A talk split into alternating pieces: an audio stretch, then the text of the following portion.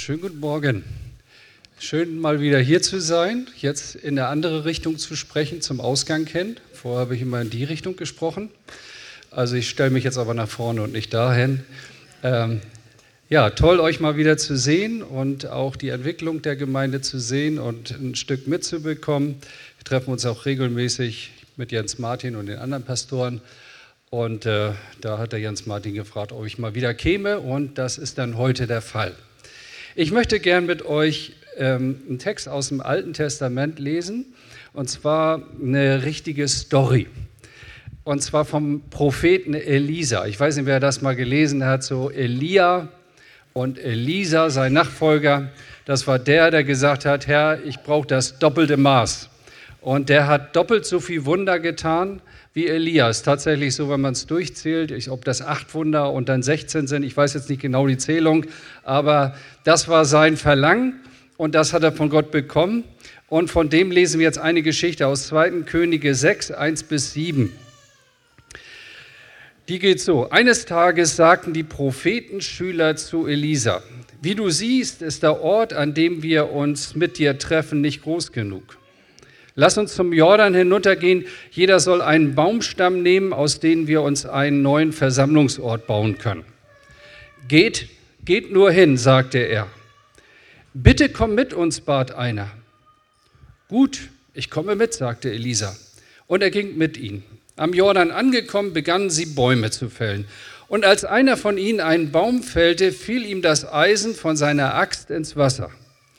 Ach, mein Herr, rief er erschrocken, die Axt war nur geliehen. Wo ist sie hingefallen? fragte Elisa. Als der Mann ihm die Stelle zeigte, schnitt er einen Stock ab und stieß dahin. Da tauchte das Eisen auf und schwamm auf dem Wasser. Nimm es heraus, sagte Elisa, und er streckte die Hand aus und ergriff das Axteisen.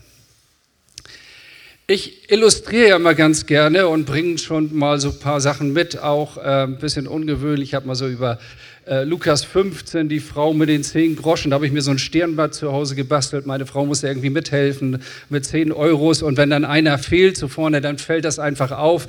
Ich meine, das kann man so in die Tasche stecken und mitbringen. Und dann hatte ich gedacht, so für diese Predigt, eigentlich musst du eine Axt mitbringen. War so mein erster Gedanke so mit einer Axt hier Stader Straße runterzulaufen am Sonntagmorgen. Ich weiß nicht, ob ich hier angekommen wäre. So ein Verrückter im weißen Hemd mit Krawatte und eine lange Axt, ey. Vielleicht ruft jemand die Polizei an. Deswegen habe ich davon Abstand genommen, habe euch ein paar Bilder mitgebracht, um das zu illustrieren. Ja, diese Geschichte fängt an, äh, berichtet uns über sogenannte Prophetenjünger.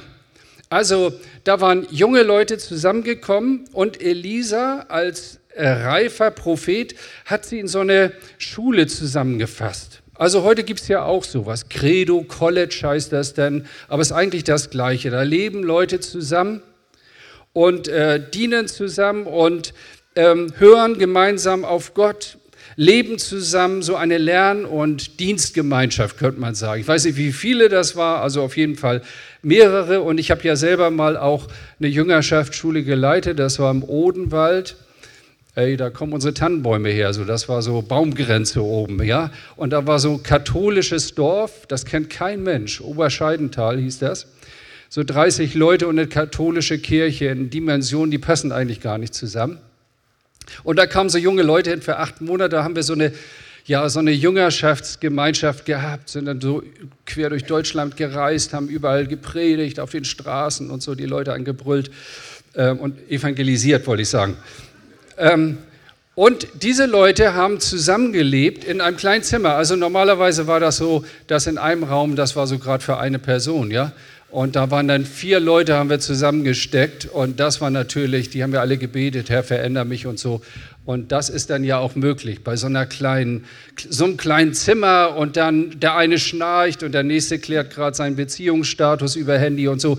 Und da so mittendrin lebe ich da mit drei anderen, die alle ihre Allüren hatten, nur ich nicht.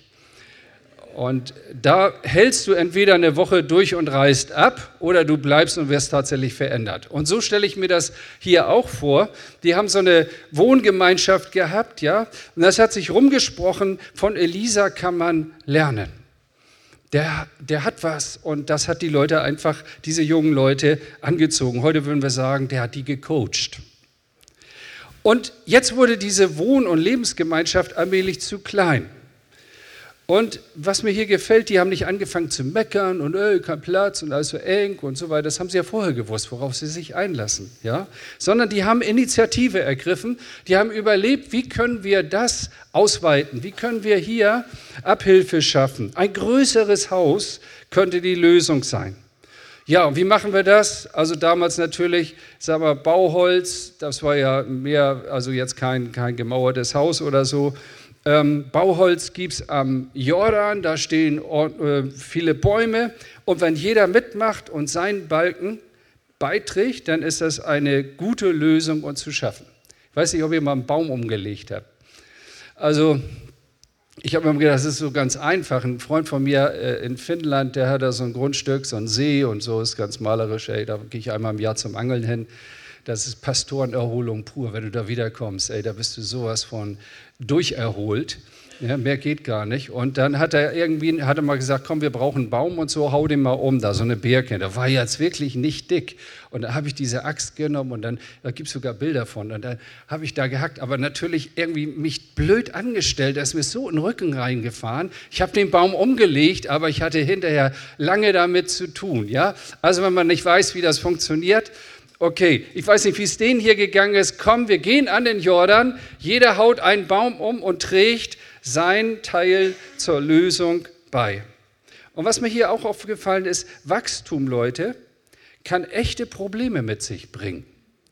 Wenn es größer wird, ja, wenn es irgendwie Herausforderungen gibt, Wachstum schafft ja ganz neue Fragen. Also so mit einem Kind, ey, das kriegt man irgendwie hin. Wir haben in, in, äh, in der Schanze angefangen, fünfter Stock, ohne Badewanne, nur so ein Tisch zum Ausziehen mit Wasser und so weiter. Da kam unser erstes Kind kein Problem. Aber als das zweite sich angekündigt hat, hey, das ging nicht mehr so mit so einem uralten Kinderwagen, verchromten Felgen und sowas haben wir früher noch gehabt. Da sind wir dann im fünften Stock hoch, meine Frau das hochgeschleppt und wieder runter. Und irgendwann haben wir uns überlegt, so geht das nicht mehr.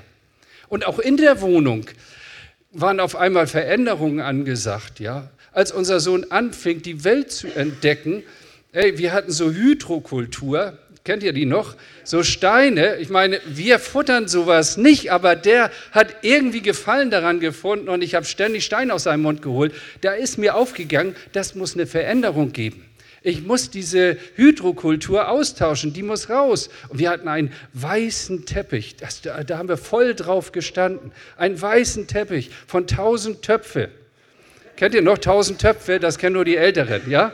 Das, das war am Schulterblatt, da wo jetzt diese rote Flora ist. Ne? Da war tausend Töpfe drin. Da habe ich den weißen Teppich gekauft, nach Hause getragen, ausgelegt und wir waren happy bis der vollgesaut war und ich den rausnehmen musste, weil einfach durch das, was sich da jetzt ereignet, das, war, das ging so nicht mehr, da musste sich was ändern. Jemand hat gesagt, wer um Regen betet, muss auch mit Unkraut rechnen. Wer um Wachstum betet, der muss damit rechnen, dass dein Platz besetzt ist morgen hier, wo du immer drauf sitzt. Ja. Ähm, dass wir, dass wir neue Fragestellungen haben, dass die Probleme, die Menschen mitbringen, uns auf einmal beschäftigen und nicht mehr all die Kinkerlitzchen, mit denen wir uns vorher beschäftigt haben. Also ich habe ganz neue Fragen gehabt, als ich anfing, so Vater zu sein. Und das hat mich, das weiß man ja nicht, wenn man die Kinder in die Welt setzt, ne? aber so 30 Jahre beschäftigt dich das ja. Meine Tochter ist 34, die ist jetzt aus meinem Portemonnaie raus, weil sie jetzt gerade abgeschlossen hat. Also ich würde trotzdem sagen, ja, setzt Kinder in die Welt, ist okay, super, aber das ist doch äh, echt ein Projekt, würde ich sagen. Und das Auto muss größer werden und so. Also, weißt du, das Kind weiß nichts davon, aber die, die in Verantwortung stehen, die wissen, jetzt müssen wir uns irgendwie verändern, anpassen. Und es ist gut, wenn Menschen Reife zeigen. Guck mal, wenn Fragen da sind, nicht zu mosern, sondern was ist meine Verantwortung? Was ist mein Baum, den ich beitragen kann, um in diesem Bild zu bleiben? Konstruktive Vorschläge machen, konkrete Ideen einbringen. Und da haben sie sich überlegt, die haben da jetzt nicht rumgemosert, sondern sie sind zu Elisa gegangen mit ihrer Fragestellung. Lass uns an den Jordan gehen.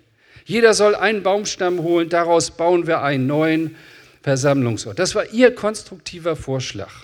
Und ich bin sicher, in der Gemeinde gibt es immer wieder neue Herausforderungen und Fragestellungen. Und das ist gut, wenn ihr als Einzelne oder auch als Kleingruppen oder was konstruktive Vorschläge macht und sagt, hey, das ist eng, wir müssen es ändern, ihr habt die Saaldrehung hier gemacht, ihr macht das Dach jetzt und so weiter. Also da gibt es ja eins zum anderen und irgendwann ist das vielleicht alles zu klein, da muss man es vielleicht verkaufen und was ganz Neues machen und hier äh, Harburg vor Jesus, was weiß ich, ob das so in eurem Herzen liegt. Aber das sind ja nicht die Grenzen. Und da ist es wichtig, dass wir weiterdenken, dass wir, dass wir ja, wie diese Prophetenjünger visionär auch denken. Wir sehen hier eine motivierte Truppe und wir sehen, dass Elisa das gefällt. Ich übertrage äh, eine motivierte Gemeinde, motivierte Menschen, die, die weitergehen wollen, das gefällt Jesus einfach. Meister, sieh doch. Guck mal hin, Herr. So schätzen wir die Lage ein. Ist das richtig? Bewerten wir das richtig? Meister, lass uns doch. Das heißt, wenn du grünes Licht gibst, dann gehen wir los. Wir dürfen uns eigene Gedanken machen. Das will Gott und das ist gut. Und Elisa sagt hier, okay, geht nur. Jetzt haben sie von ganz oben, würden wir sagen, das Go. Ich meine, mehr geht ja nicht, wenn der Herr sagt oder der Meister sagt, äh, ist in Ordnung, geht los, macht das, toll. Eigentlich haben sie das Go von höchster Stelle, alles in der Tasche, geht hin, macht, voll am Start, super. Und dann taucht auf einmal hier aus dieser Jüngergemeinschaft ähm, ein namenloser Mann auf. Und er, er ist sowas wie, also er schränkt nochmal ein. Die anderen sind schon alle so halb draußen, haben schon ihre Gummistiefel an, die Axt in der Hand. Da sagt Moment, Moment, Moment. Es ist, glaube ich, besser, wir fragen den Meister, ob er mitgeht. Ja, aber der hat doch Ja gesagt, dann haben wir seinen Segen, lass uns mal loslaufen. Da ist einer, der wendet ein und sagt, es ist besser, wenn wir den dabei haben. Wie empfinden wir solche Leute, die dann noch mal so zwischendurch auf die Bremse treten? Manche sagen, das sind die Bedenkenträger. Aber wisst ihr, es ist schon wichtig, dahin zu hören. Dann, der hatte gar nicht ganz Unrecht, der Mann. Der lebt nicht nur von Befürchtungen und da ist Angst im Herzen und wir haben doch das Go vom Himmel, sondern, sondern er, er, er möchte den Meister dabei haben. Bitte komm mit uns. Es wäre ganz gut, wenn wir nicht alleine laufen, sondern wenn du dabei bist. Die anderen haben das vielleicht gar nicht verstanden. Was soll das jetzt nochmal und nochmal? Bitte komm mit uns. Dieser Prophetenjunge hat etwas begriffen. Es ist zwar gut, Leute, wenn wir Ideen einbringen und wenn wir auch von uns vom Himmel her das, das Okay holen, aber das heißt nicht, wir laufen dann alleine los und machen uns unabhängig. Die Umsetzung, da sagt der Herr, okay, ich, ich mache mal ein bisschen Relax jetzt im Himmel und ihr geht jetzt mal los und setzt das Ganze um sondern er möchte gern dabei sein, aber er möchte auch gern gebeten werden. Es ist diese dauerhafte Abhängigkeit zu Jesus. Ich meine, äh, Leute, ich predige jetzt 40 Jahre vielleicht. Ich habe hunderte von Predigten. Ich bin Systematiker. Ich habe alles abgelegt nach Nummer. Echt. Aber ich kann da irgendwas rausziehen und kann anfangen zu predigen. Ich habe so viel Übung. Und am Anfang, als ich die ersten zwei, drei Predigten, wisst ihr, habe ich stundenlang auf den Knien ge gelegen und gezittert und gedacht, Herr, was wird das überhaupt? Und stotterst du da? Und ey, ich konnte das Mikrofon kaum halten und so weiter. Und ich, ich brauche dich, Herr, unbedingt. Steh du an meiner Seite, sei du in meinem Herzen, drück du was durch mich aus und so weiter. Und wie lange habe ich gebetet und darum gerungen, dass, dass irgendwie eine Gewissheit in mein Herz kommt. Ja, Gott ist mit. Komm mit deinem Knecht. Geh mit mir auf die Bühne. Geh mit mir in meinen Dienst. Auch wenn du Hauskreis leitest oder wie auch immer. Man, man kann solche Routine entwickeln. Sag, ja, ich habe ja eine Berufung, irgendwann hat Gott mich mal eingesetzt. Aber es ist wichtig, dass wir dauerhafter dranbleiben und sagen, Herr, echt, ich kann das. Hier, Lars kann Lobpreis leiten, ohne Frage. Jane kann Keyboard spielen, ohne Frage. Das sind Profis. Aber trotzdem, und das haben wir auch gebetet heute Morgen, Herr, geh du mit. Ja? Denn wenn etwas wirksam sein soll, dann brauchen wir unbedingt den Herrn dabei. Er will ein Mensch sein, der den Meister dabei hat und nicht unabhängig sein.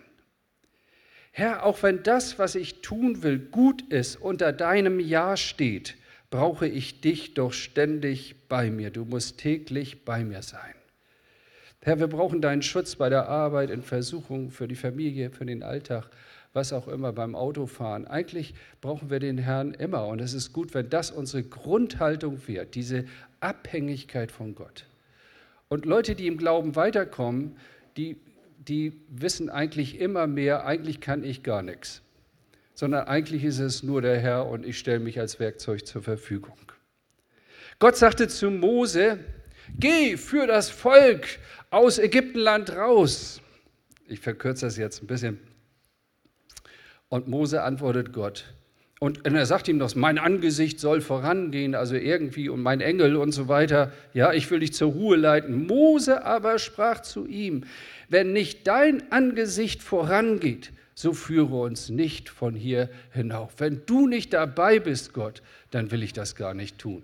Und wir haben heute so viele Möglichkeiten, wir haben so viel Erfahrung, so viele Kompetenzen, wie das alles heißt. Aber wir brauchen den Herrn an unserer Seite in unserem Leben. Neulich habe ich mit jemand gesprochen, der mir erzählte, er plant, eine Gemeinde aufzubauen und so weiter. Und das, das hörte sich irgendwie für mich, jedenfalls habe ich gefragt, ich weiß nicht, so Bauchgefühl, ja, würde man sagen. Vielleicht war es ja auch der Herr, aber okay, ich sage mal so Bauchgefühl.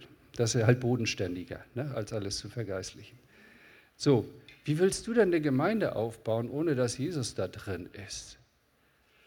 Jesus, das fand er ganz komisch. Ja, aber ehrlich, ich meine, wir würden das vielleicht hinkriegen. Wir würden auch ein paar Leute zusammenkriegen, die sich nicht wehren können. Und die uns zuhören und die uns gut finden. Aber um geistlich eine Gemeinde mit Substanz aufzubauen, hey, das ist seine Gemeinde, das ist nicht unsere Gemeinde. Mose hielt sich an den, den er nicht sah, als würde er ihn sehen. Das ist für mich ein Leitvers, ein Leitmotiv. So fahre ich durch meinen Alltag oder gehe durch meinen Alltag. Hältst du dich so an Jesus, als würdest du ihn sehen? Kann man sehr gut, wenn man Auto fährt. Da ist man alleine, da kann man reden. Das ist nicht im Bus so, wo du redest, Herr Jesus und so weiter. Dann hast du gleich Zuschauer. Ja?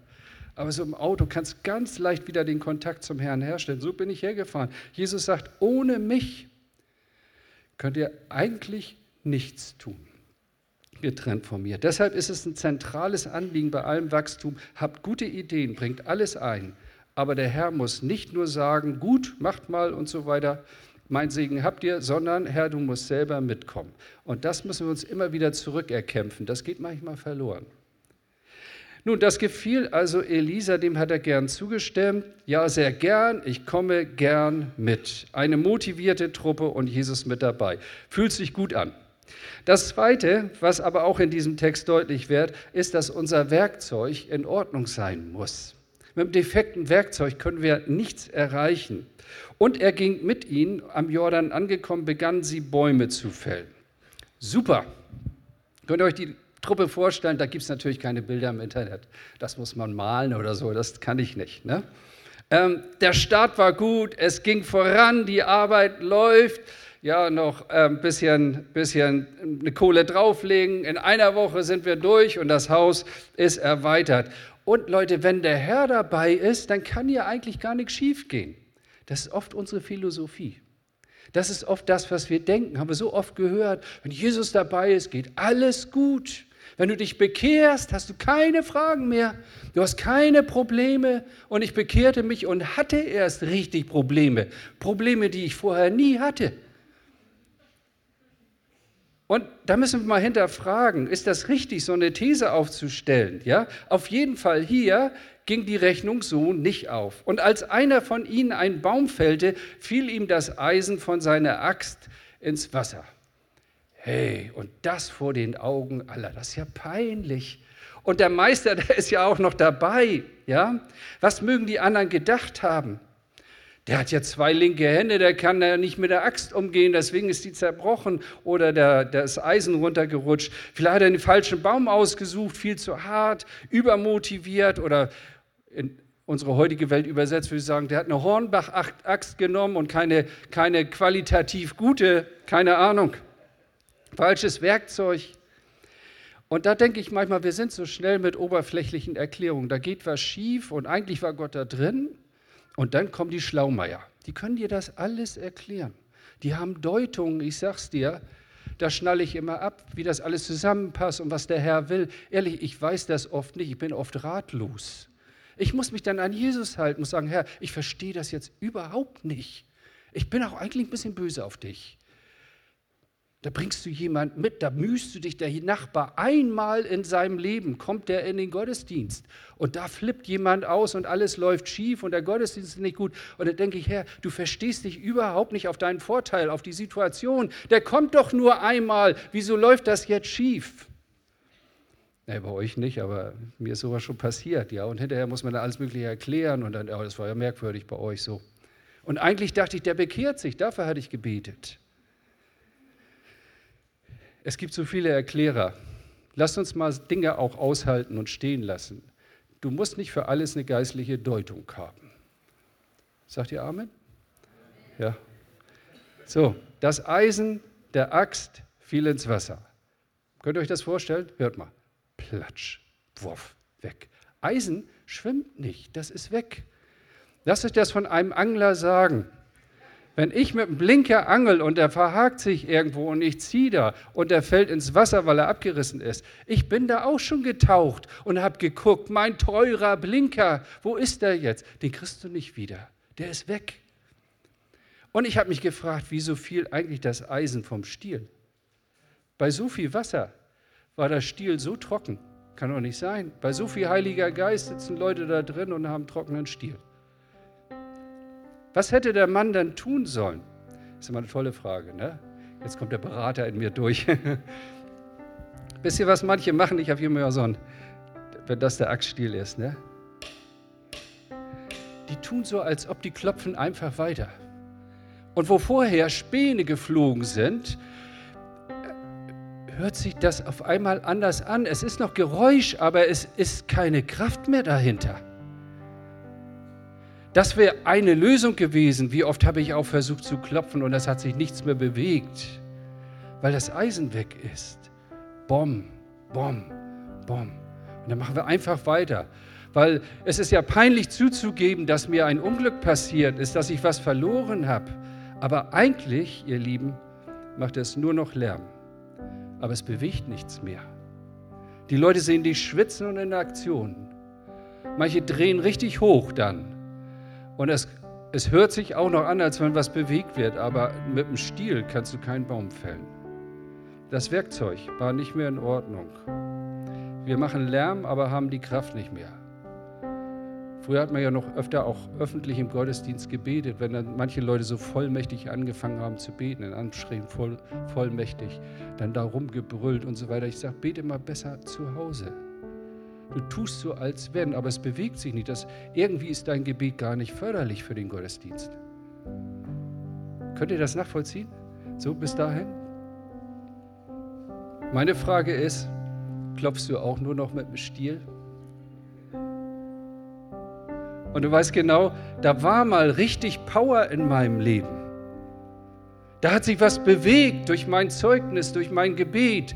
Da konnte ich etwas aufschließen, da konnte ich Menschen erreichen. Aber irgendwie ist mir da was verloren gegangen. Ich weiß nicht wie und wo. Ist mir nicht ganz klar.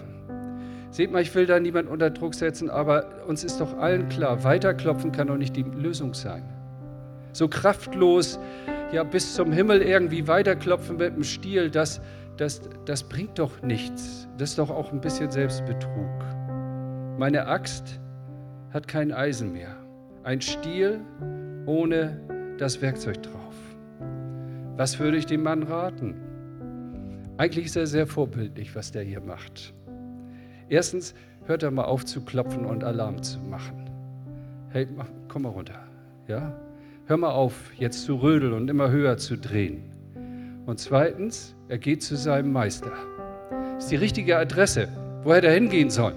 Ja, alleine bleiben damit oder an Kollegen und sagen, kannst du mir mal deine Axt leihen? Nee, nee, das geht nicht. Er geht zum Meister und er benennt die Sache beim Namen. Das ist immer der richtige Weg, das bei Jesus loszuwerden, bei Jesus auszusprechen und nicht zu sagen, ja Herr, weißt du, also ich habe da nicht so ganz, aber nächstes Mal wird es besser oder so. Wir, wir dealen das jetzt mal aus. Oh weh, mein Herr! Der hat geschrien. Ich habe mich diese Woche am Donnerstag mit einem Kollegen, mit dem treffe ich mich so zweimal im Jahr in Münster, getroffen. Wir sind da so, war schönes Wetter, durch die Stadt gelaufen und es ist also äh, so ein Dom, äh, zentrale Kirche da. Ähm, und schlichte Kirche, hohe Kirche, war auch relativ leer. Wir waren da drin, haben uns das ein bisschen angeguckt. Das ist eine historische Kirche, da haben sie früher die Ketzer aufgehängt in irgendwelchen Käfigen, die hängen da noch. Die vom Katholizismus abgekommen sind, die wurden dann von den Vögeln gefressen und diese Körbe, die hängen da noch. Und deswegen, ich wollte da mal rein. Es ist schon gruselig, echt. Aber die Kirche, schöne Kirche. Und dann stehe ich so hinten an der Pinnwand und gucke, was die da so alles anbieten als Kirche. Und da waren auch so zwei Beichtstühle. Und es, ich meine, das ist nicht meine Tradition, ne? aber ich weiß, was da passiert. Aber da saß keiner drin. Nur auf der einen Seite, das habe ich erst gar nicht realisiert, war eine junge Frau. Und die kam raus aus diesem Beichtstuhl, obwohl da niemand drin saß, und fängt bitterlich an zu schreien. Und dann könnt ihr euch vorstellen, in der Kirche, wie das verstärkt. Und als ich da stand und das hörte und dieses Elend sah, ich, was für ein Elend, Herr, habe ich gedacht, das ist wie der Schrei der Welt, mit so viel Not heute, mit so viel Elend, mit so viel Zerbrochenheit, mit so viel kaputten Beziehungen. Ich weiß nicht, was die Frau hatte, aber eins weiß ich, irgendwas war richtig kaputt in der. Und sie suchte Hilfe. Es ist immer gut, zu Jesus zu gehen und zu sagen, oh weh, mein Herr. Weiß nicht, ob wir so mal gebetet haben. Was für ein Bekenntnis. Und dann kommt noch was hinterher. Alles, was wir haben, Leute, ist uns eigentlich ja nur geschenkt, verliehen. Die Axt, das war ja nicht ihr, äh, seine Axt, sondern das war ja, das war ja, ähm, das war ja Gottes Axt, die er ihm geliehen hat hier. Und diese Kraft, die in diesem Werkzeug steckt, die war auch nur verliehen. Auch das, was wir verloren haben, Leute, gehört uns eigentlich nicht, sondern gehört eigentlich ihm. Das hat er uns geschenkt, alles, was wir sind und haben.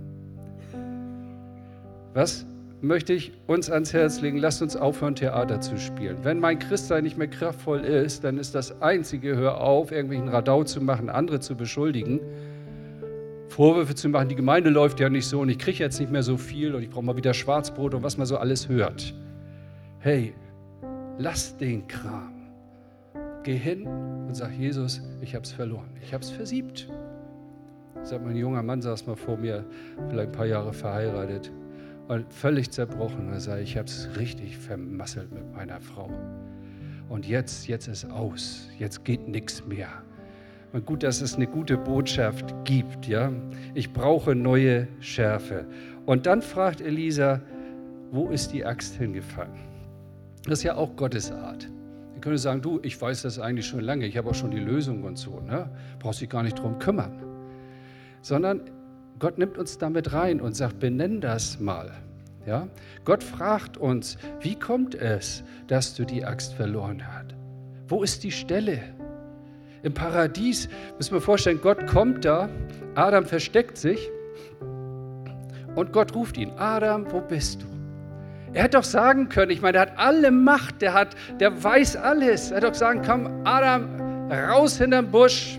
Ich weiß, was passiert ist, was von Heini du bist und Frau gleich dabei und so weiter, ne? seine Pappenheimer. Mein Gott kennt uns doch durch und durch, aber er fragt uns und sagt, Hartmut, wo ist das hingefahren? Wo hast du das verloren? Lass uns mal gucken, ja?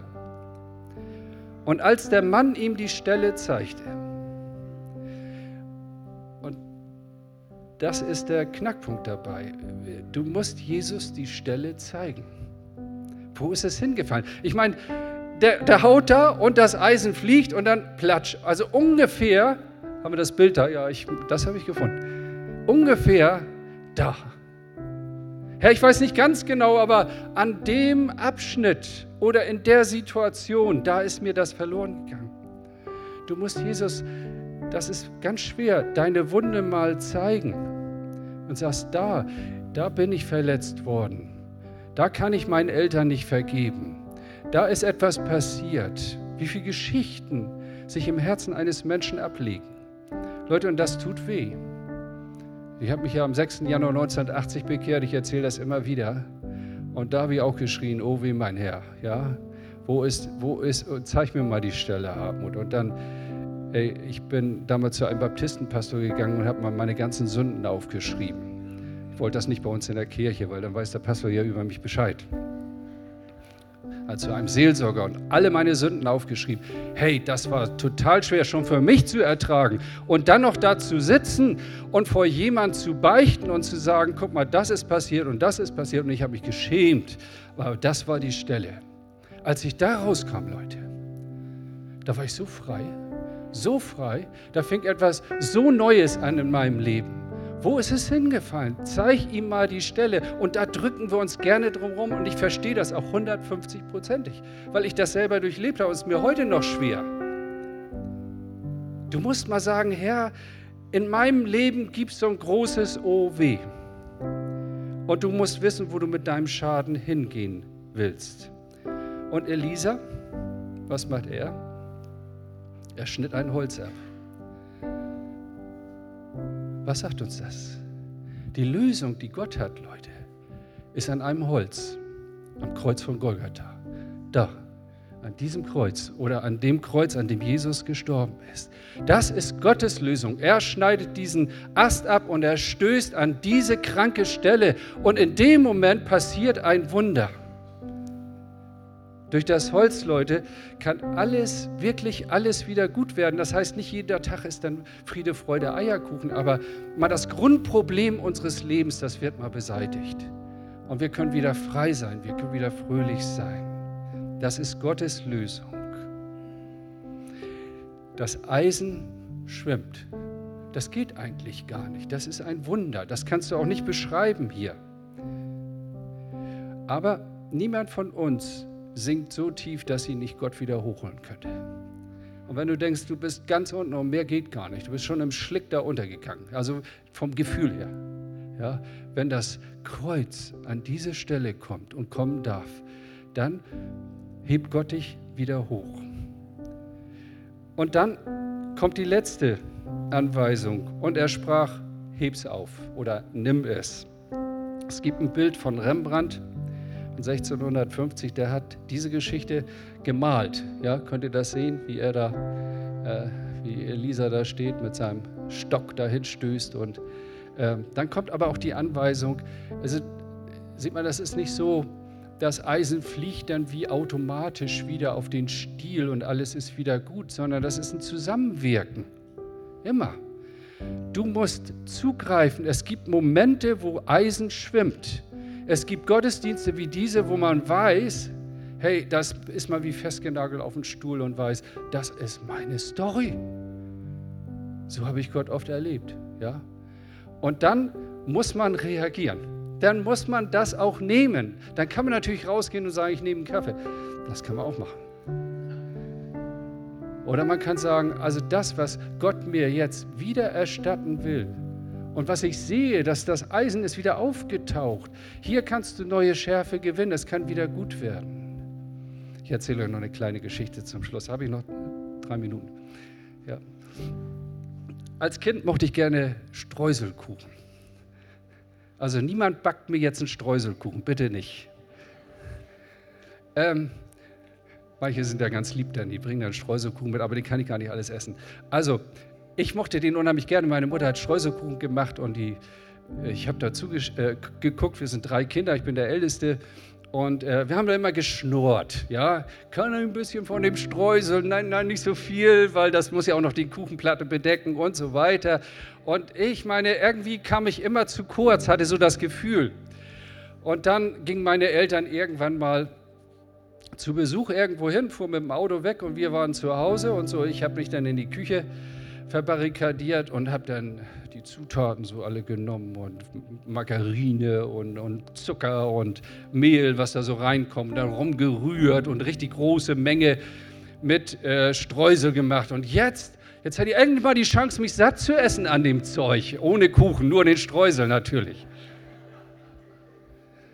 Ey, so, und ich war noch nicht ganz fertig. Da hörte ich das Auto der Eltern.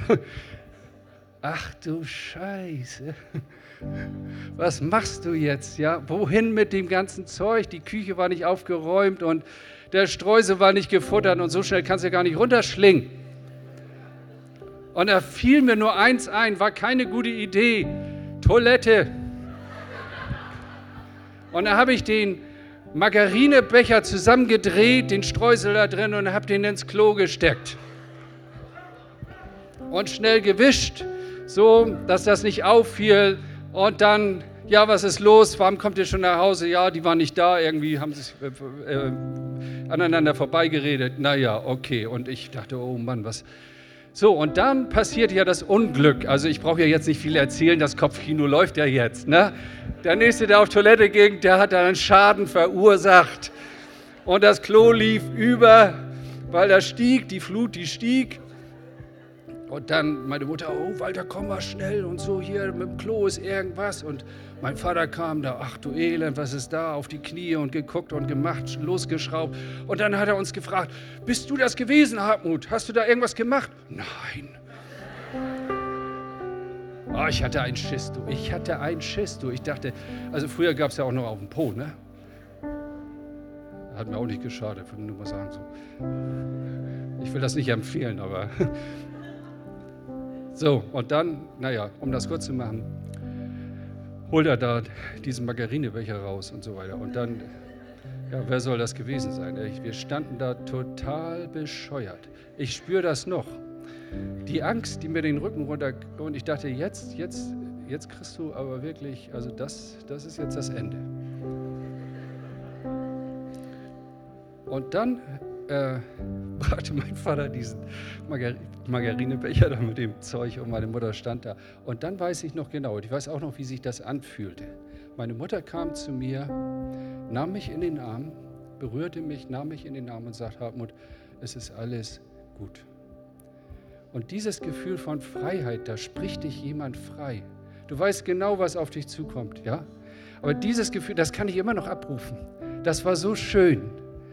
Und heute kommt Jesus zu dir und sagt, es ist alles gut. Egal, was du für einen Scheiß gemacht hast, egal, wo du dich versündigt hast, auch wir als Gläubige, es kann heute gut werden. Und er kommt mit seinem Kreuz dahin und er sagt, komm, heb's auf, nimm's. Und das ist unser Job und das wollen wir jetzt tun. Lass uns beten. Danke, Jesus. Danke für dein Wort, Herr Jesus Christus für deine Gnade, für dein gutes Herz, Herr. Du bist durch und durch Liebe. Und du siehst, Herr, auch uns in unserer Not, die den Einzelnen vielleicht schreien lässt. Oh Herr, ich hab's vergleicht.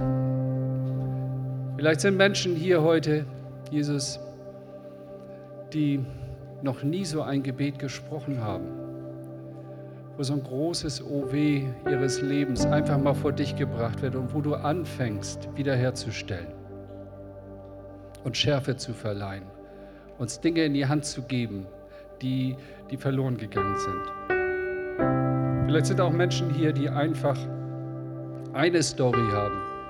Sie sagen, Mensch, das hätte ich nicht tun sollen. Das ist daneben gegangen. Ich muss das alles nicht wissen. Der Herr weiß das und du weißt das. Aber wir wollen Gelegenheit geben, auch zum Zugreifen. Und während wir so beten, möchte ich einfach, also ich mache jetzt hier keinen Aufruf nach vorne. Ihr könnt nachher gerne auch zu Betern da ins